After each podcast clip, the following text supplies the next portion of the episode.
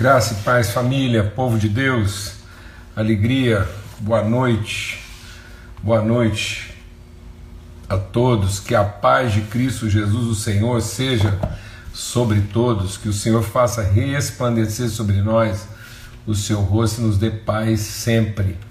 Grande alegria a gente está aqui mais uma vez, um grande privilégio, um ato da bondade de Deus renovada sobre nós a cada dia a cada dia sempre graças a Deus, né? Ai daquele que diz amanhã faremos isso ou aquilo. Então, a cada dia, cada dia que eu posso é, estar aqui diante dos irmãos, nessa mesa, em comunhão, eu agradeço o Senhor porque é um renovar constante de misericórdia, né? dia a dia, aqueles que sabem contar os seus dias. Então, mais uma vez, a gente está aqui juntos para para irrompermos, para fazermos essa travessia juntos, compartilharmos, repartirmos, discernirmos, né? termos o nosso entendimento iluminado em nome de Cristo Jesus, Senhor. Que bênção, que privilégio, né? que, que gratidão mesmo no nosso coração por um tempo tão precioso, uma relação construída né? de amizade, de família, de edificação, tantos testemunhos repartidos, vidas sendo transformadas. Hoje mesmo eu recebi um testemunho muito forte, uma família né, dando ciência, compartilhando, repartindo de como a vida deles tem sido mesmo assim transformado, entendimento, luz na relação, né? E assim, isso isso alegra muito meu coração, me renova, né? Nos inspira. Então, um grande privilégio mesmo, bom demais estar com os irmãos e viver esse privilégio. Graças a Deus. Nós estamos meditando em Romanos 12, né? Carta de Paulo aos Romanos 12, capítulo 1, ah, desculpa, capítulo 12, verso 1 e segundo, né? primeiro e segundo versos.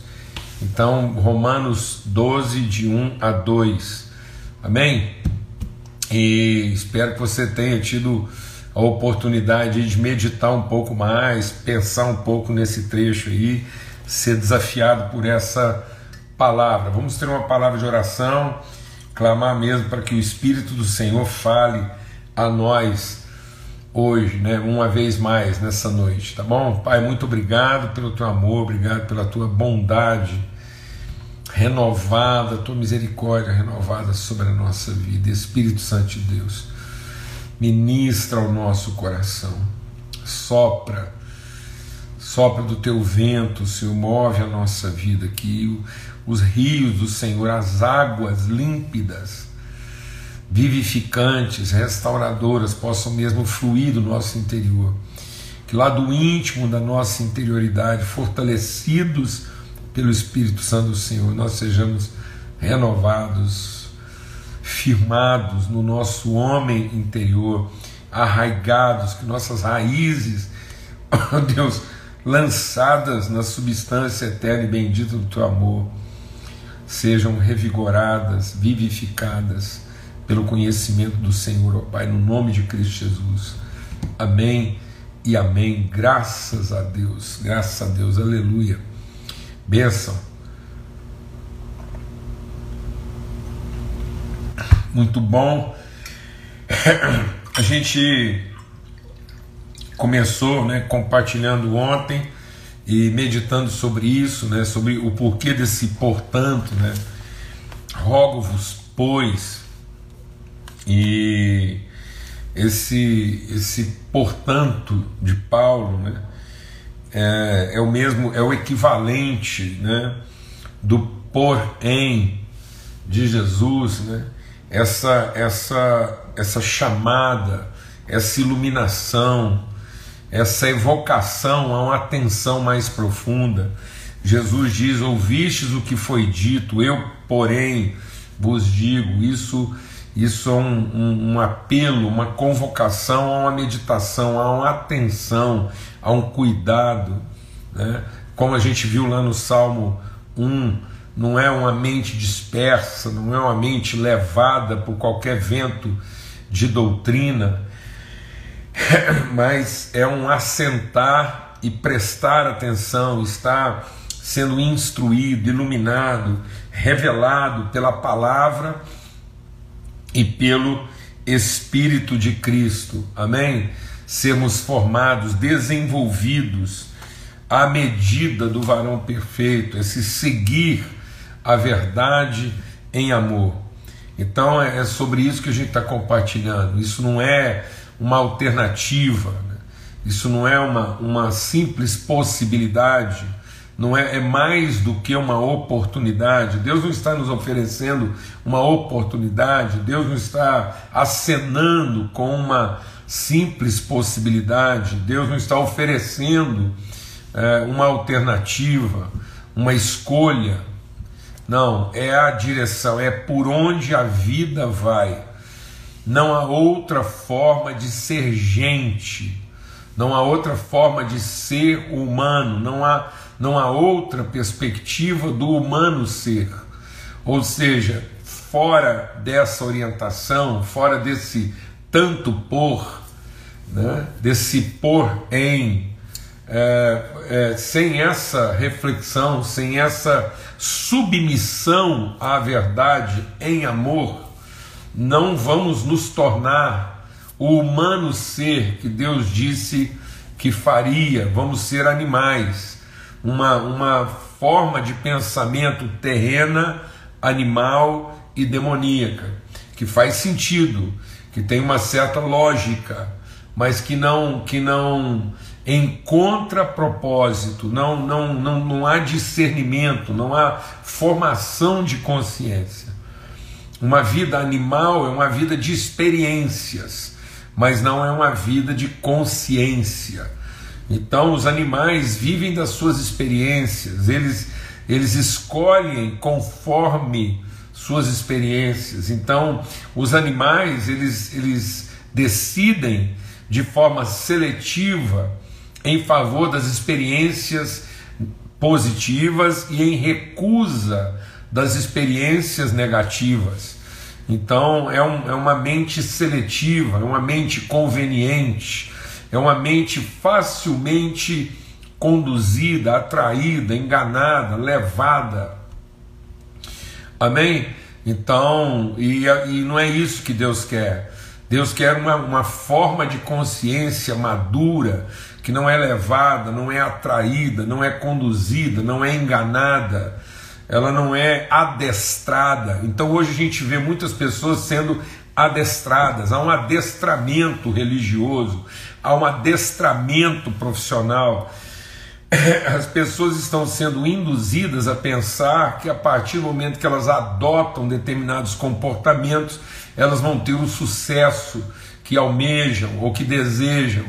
É isso mesmo, são manipuláveis. Então, há um adestramento religioso, há um adestramento profissional, há um adestramento emotivo as pessoas estão sendo adestradas a responderem emotivamente, passionalmente é, e, e, e sincero. Então você não pode dizer que falta sinceridade ao animal. Então o cão, quando abana o rabo para o seu dono, né, o, o, o, o, boi, quando responde ao chamado do coxo, ele está sendo sincero, ele está sendo sincero aos seus apetites, ele está sendo sincero aos seus desejos, ele está respondendo sensitivamente. Né? É uma sensação, não é uma sensibilidade, é uma sensação, é uma, é uma forma passional de responder às carências do seu interior. E aqui nós estamos falando que nós vamos agora ser a resposta, nós vamos, nós vamos dar respostas a partir da nossa interioridade. Então nós não vamos reclamar o benefício, nós vamos apresentar e assumir a responsabilidade. Amém? Então é isso que está dizendo. É mais do que uma experiência sensitiva, sensorial, emotiva, passional, não é ser adestrado, né? Por isso que é um portanto, e é pelas misericórdias, não é pelas, pelas é, conveniências, né? não é pelos benefícios, Não, é por esse senso de fidelidade, de correspondência, de corresponsabilidade. Glória a Deus, amados. Então, nós, nós, nós, nós nos movemos em correspondência, em corresponsabilidades com Deus. Então, é conforme a sua misericórdia. Então, isso é um apelo à consciência, isso é um apelo à maturidade, isso é um apelo a uma submissão de natureza e não uma subserviência de ordem. Muitas pessoas hoje estão se tornando subservientes de uma ordem, têm suas mentes cauterizadas, não conseguem né, é, é, enfrentar realidades difíceis, ou são omissas ou presunçosas, ou se escondem ou agridem e não conseguem fazer frente sem ficar ressentidas, magoadas. Então muitas vezes as pessoas elas querem ter discursos fortes, mas não querem enfrentar as consequências responsáveis da conversa difícil. Então, é, é isso revela um pouco da nossa infantilidade. Né? A gente não sabe ter nossas ideias muitas vezes confrontadas ou resistidas ou o que for. É, e aí a, a, as relações ficam, ficam passionais, ficam polarizadas. Né? E, e, e é isso que Paulo está dizendo. Não, nós somos firmados na misericórdia. E, e isso vai nos mover. Né? Mover ao quê? E aí, ele falando sobre isso, a gente compartilhou ontem o que, que é ser movido, sustentado, amparado pela misericórdia. Eu quero reforçar isso. Esse ser amparado pela misericórdia quer dizer que as nossas atenções as nossas atenções não estarão voltadas para o que eu posso perder ou o que eu posso sacrificar, mas as nossas atenções estarão voltadas para o que juntos podemos aprender. Então não há defesa, não há beligerância, há uma disposição permanente de ensino, de revelação, de conhecimento. Então não é o empenho da catequese, né? não é o empenho da, da, da, da cátedra que escraviza. Não é, não é escravizar pela cátedra, ou pela erudição, ou pela força do argumento, mas é juntos construir o conhecimento. Então, a, a, a construção do conhecimento ela vai exigir um esforço sacrificial. Então, assim, deixa Deus ministrar o nosso coração. O próprio Deus, sendo Deus, amém. O, amados, em nome de Cristo Jesus,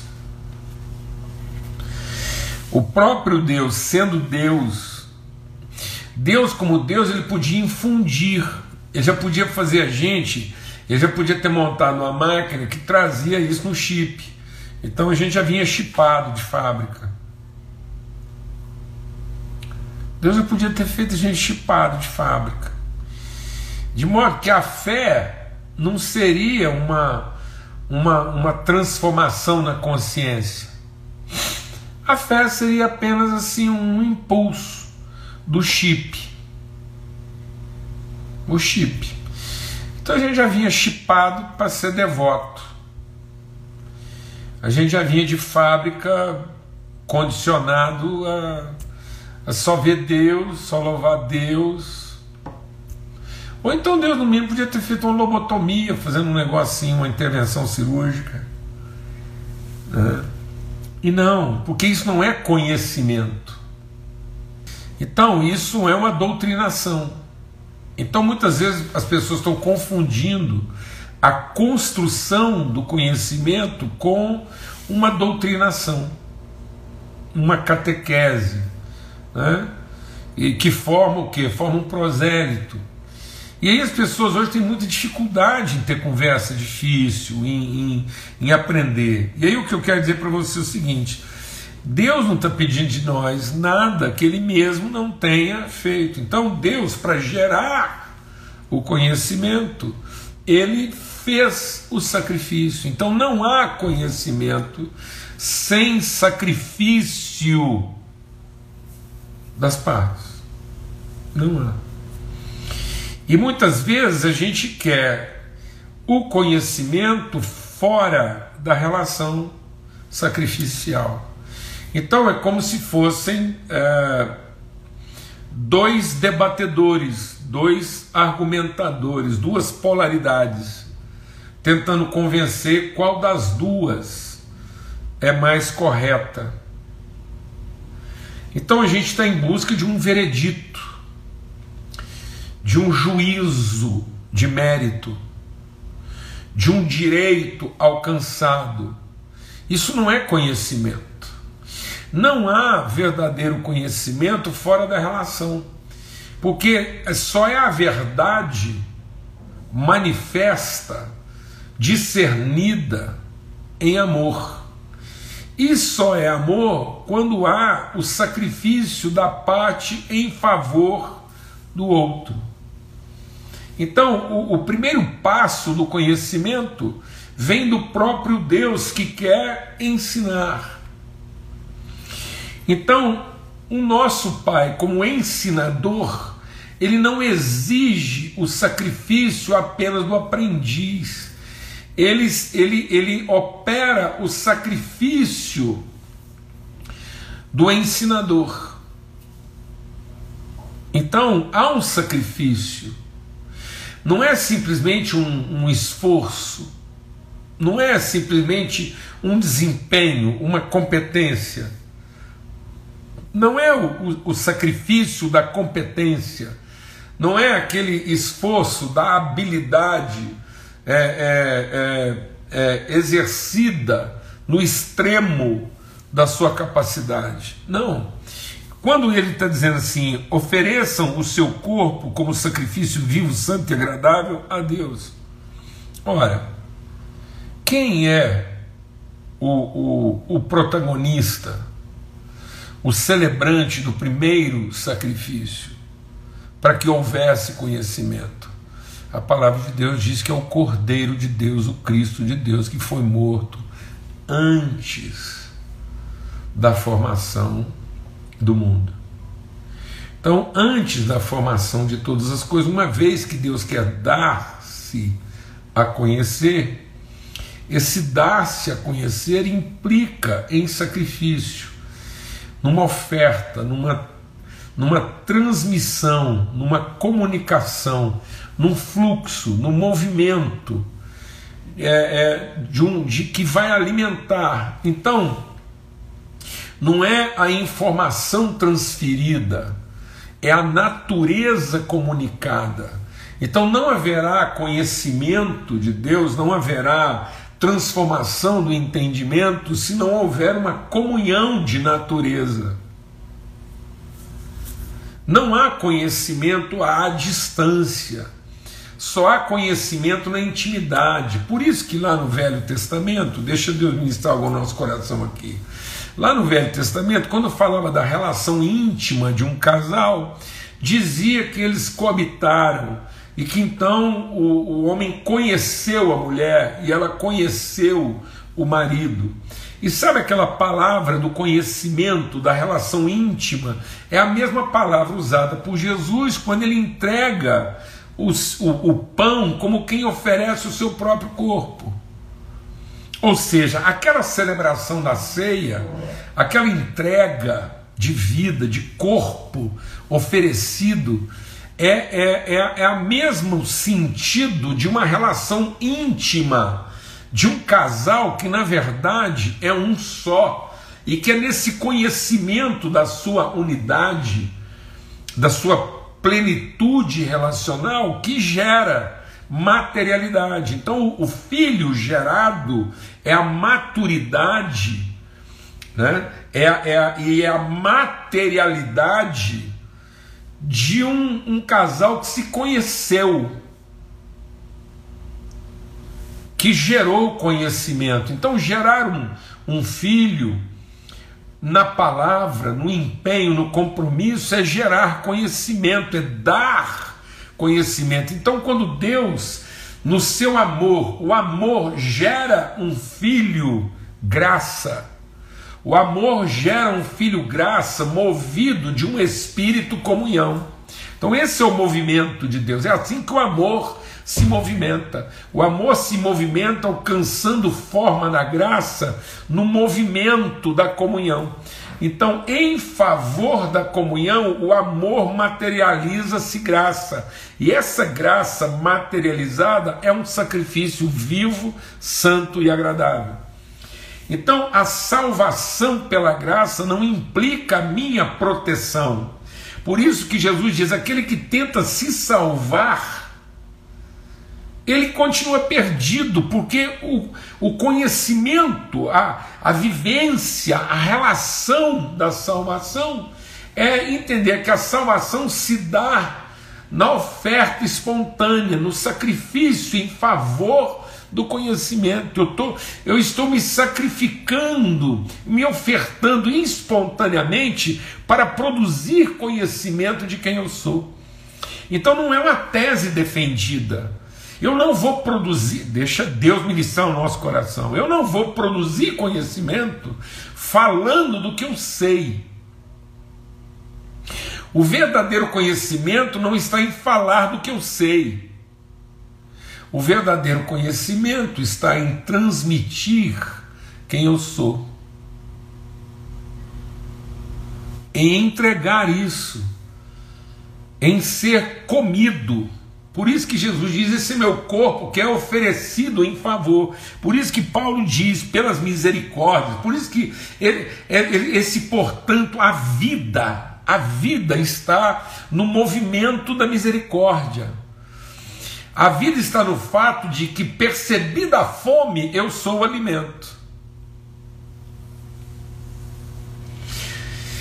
Quem sente a fome é o faminto, quem a percebe é o alimento. Então, a percepção da fome me responsabiliza como alimento, mas não me vitimiza como faminto. Eu não sofro a fome, eu sou sensível a ela. Então Jesus era sensível à fome, e sendo sensível à fome, ele é o alimento sacrifício vivo, santo e agradável. Sacrifício vivo porque ele não oferta coisas mortas, ele oferta a própria vida. Então, o sacrifício vivo não é um donativo. Por isso que Paulo diz que nossos donativos, nossa filantropia resultam em nada, se elas não representam a vida o compromisso assumido de vida. Se, aquele, se aquela oferta, se aquele presente, aquela dádiva não representar um compromisso de vida assumido. Então a, a, a vida só será transformada, a pobreza só será a oportunidade do encontro, a fome só será a oportunidade do encontro, se eu não estiver com a pressa de resolvê-la mas com a sensibilidade de conhecer as pessoas nesse encontro. Então muitas vezes nós não queremos conhecer as pessoas. A gente não quer conhecer, às vezes, nem o garçom que serve a gente no restaurante. Eu sempre tenho feito essa pergunta. Essa pergunta para mim é crucial. Você vai na padaria por causa do pão ou por causa do padeiro?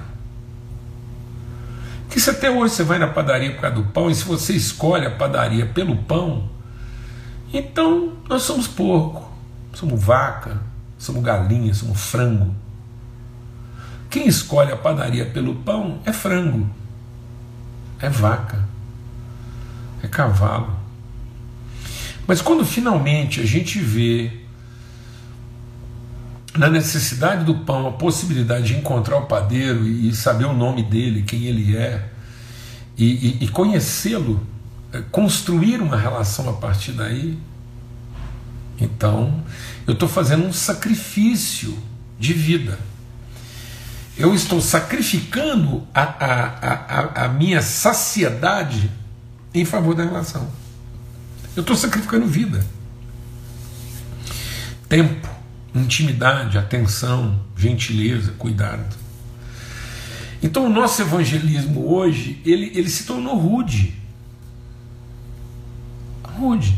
Porque na nossa necessidade de evangelizar o maior número de pessoas possíveis, muitas vezes a gente nem se interessa de saber quem elas são. É vergonhosa a forma como a gente tem evangelizado algumas pessoas. Evangel... É vergonhoso a forma como a gente tem evangelizado pessoas distribuindo donativos. É constrangedor. É como se a gente fizesse uma reunião de frangos. É como se a gente fizesse uma reunião de gado selvagem e depois definisse quem é que aceita levar a nossa marca. E é bem assim mesmo. Numa mão as pessoas têm o pão, na outra mão elas têm um ferro quente. Quem aceita o pão, antes tem que aceitar a marca do ferro quente. Gado marcado, como dizia o poeta brasileiro. Povo marcado, gado conduzido. Pessoas tratadas assim, de acordo com, com suas carências, suas necessidades, é, suas desgraças, e não tratadas na sua personalidade, no seu nome, e depois são expostas, de maneira ainda mais vergonhosa, ainda são expostas, como, como vitrine de eficiência, como publicidade. Às vezes a gente ainda expõe as pessoas como publicidade de eficiência. A gente apresenta lá o nosso. nosso né? Chega perto de uma propaganda de sabão em pó, né? Venha para cá porque aqui a gente lava mais branco. Aqui o branco é mais branco, aqui o limpo é mais limpo, aqui o salvo é mais salvo. Isso parece propaganda de sabão em pó, mano. Parece que o que nós estamos oferecendo de pureza é, é quase que um, um comércio de sabão em pó. Porque não é um sacrifício de vida. É um, é um, é um, é um esforço metodológico, arquitetado. Então não é vida. Nós não estamos, nós não, o, o sacrifício não é uma vida. Não. Isso não é sacrifício. Isso é investimento comercial. Quando uma pessoa faz um investimento de um valor, de um bem, de uma coisa, pensando o que, que ela vai receber, isso não é sacrifício.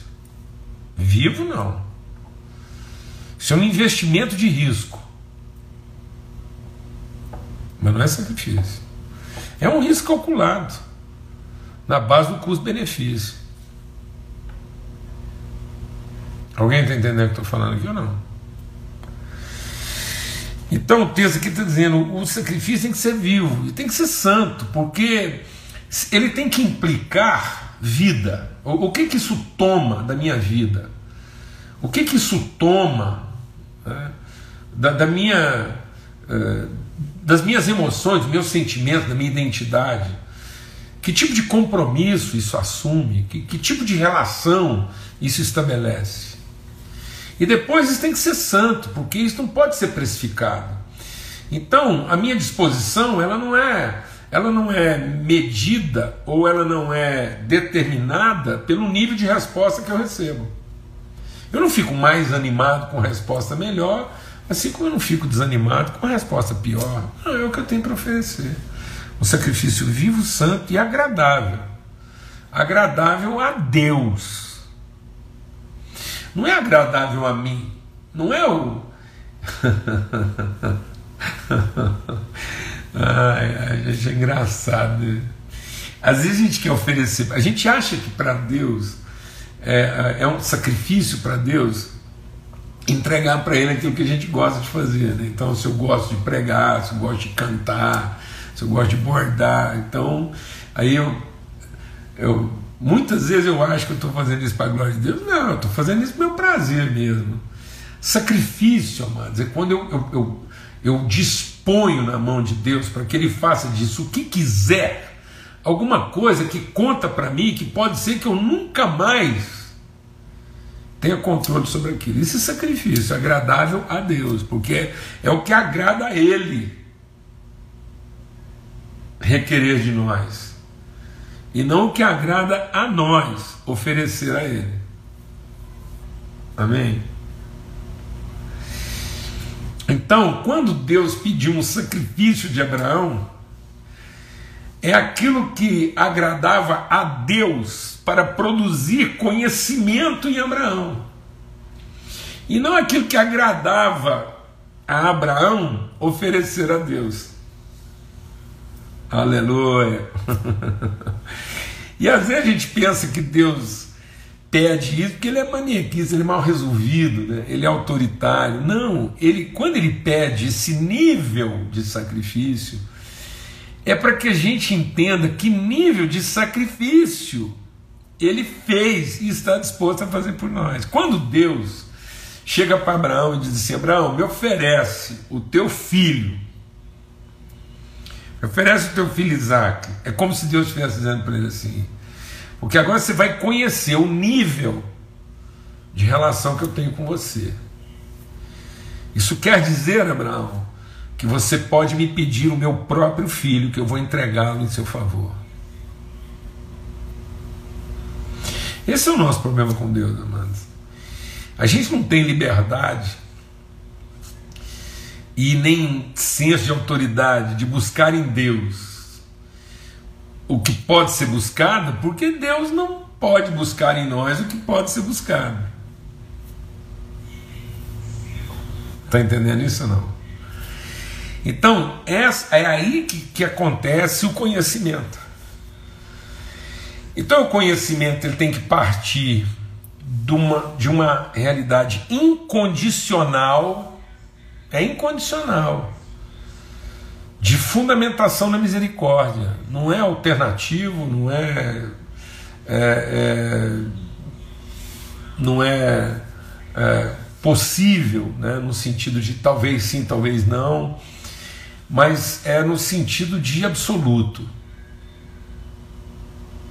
É uma relação absoluta. É a única forma de ser o homem e a mulher que Deus nos fez para ser. E, e essa convicção vai nos conduzir em favor do conhecimento, em favor de produzir conhecimento de verdade, sacrifício, assim como Deus se sacrificou né, a, a favor desse conhecimento. Nós também nos sacrificamos em favor desse conhecimento, na relação com Ele e uns com os outros. Então é uma relação íntima. É, é, é, é realmente comungar de maneira íntima a natureza. Esse sacrifício é vivo, porque não é, não é uma coisa morta, não é um, um bem, não. E, e quando bem tem que representar meu compromisso de vida. Então, toda vez que eu ofereço um bem, ele tem que simbolizar, ele tem que representar qualquer bem que eu ofereço, como uma aliança. Então, essa aliança não é um anel. Essa aliança é um testemunho vivo de uma palavra empenhada. É um compromisso íntimo de conhecimento íntimo e vivo. E é santo, porque não é precificado, não é condicionado a uma, a uma resposta, a, a uma devolutiva, a um benefício auferido. E é agradável a Deus. Então é assim como ele oferece e se sacrifica a nosso favor para o nosso bem nós nos sacrificamos para o bem da relação com Ele uns com os outros. Amém? Então não são as minhas emoções, meus sentimentos que vão pautar esse compromisso, mas é o meu afeto, o meu amor. E a palavra assumida e empenhada. Glória a Deus. Aleluia. Graças a Deus, eu, eu até me distraí com o tempo aqui hoje. Amém. Mas a gente vai continuar, amanhã a gente volta, vamos conversar mais sobre isso. A conversa está muito boa, desafiadora. E muito bom meditar sobre esse texto aqui. Ele nos desafia. Se alguma coisa não ficou bem entendida, amanhã a gente vai voltar, se Deus quiser. A gente está junto aqui nessa viração do dia, nessa mesa preparada. Medita um pouco mais. Não tem problema a gente estar. Tá insistindo nessa reflexão. Se Deus quiser, até sexta-feira a gente avança bem, tá bom? Então, se puder ler de novo e de novo, e vai, vai subir aqui, vai estar tá gravado. Se puder também ouvir de novo, meditar sobre isso, a gente continua, tá ok? Um forte abraço a todos, que o amor de Deus, o Pai, a graça bendita do seu Filho, a comunhão, o mover, o testemunho do Espírito Santo de Deus seja sobre todos, hoje e sempre. Até amanhã, se Deus quiser. Forte abraço.